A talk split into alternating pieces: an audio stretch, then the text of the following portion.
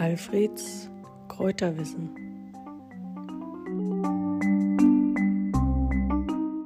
ISOP, Y-S-O-P. Wenn Gäste kommen und ich sage das, dann sagen sie, haben wir, haben wir noch nie gehört. Und ich muss sagen, ich kannte diese Pflanze auch lange Zeit nicht. Und erst seit einigen Jahren wächst sie in meinem Garten. Unser Hustentee, unser Altfriedländer Kräutertee enthält auch Isop. Isop wird in alten Kochbüchern oft erwähnt als Gewürz. Im Mittelalter wurde Isop schon im 16. Jahrhundert in Klostergärten angebaut und wurde auch als Heilkraut verwendet. Isop ist aber dann äh, nach und nach in Vergessenheit geraten und erst in der letzten Zeit, im letzten Jahrhundert, hat man es eigentlich wiederentdeckt. Isop ist eine, ein Halbstrauch, wird so 40, 50 Zentimeter hoch, ist winterhart, hat schöne blaue Blüten, wird auch als Zierpflanze, kann man auch als Zierpflanze verwenden. Und es ist, wie gesagt, winterhart, gehört zu den Lippenblütlern und hat einen sehr, na wie soll ich sagen, sehr interessanten, charakteristischen Geschmack.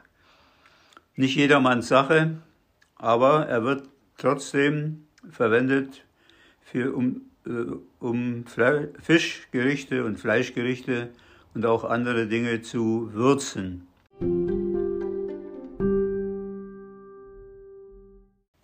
Die Heimat des Isops ist Mittelasien und Vorderasien, wird aber seit dem Mittelalter schon in Europa angebaut.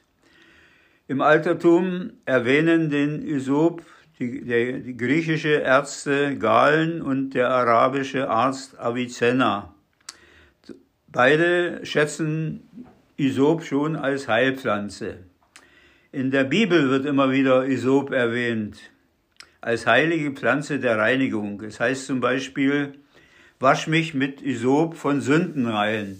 Heiliges Wasser wurde mit dem Isop versprüht und die Tempel wurden mit Isop ausgefegt.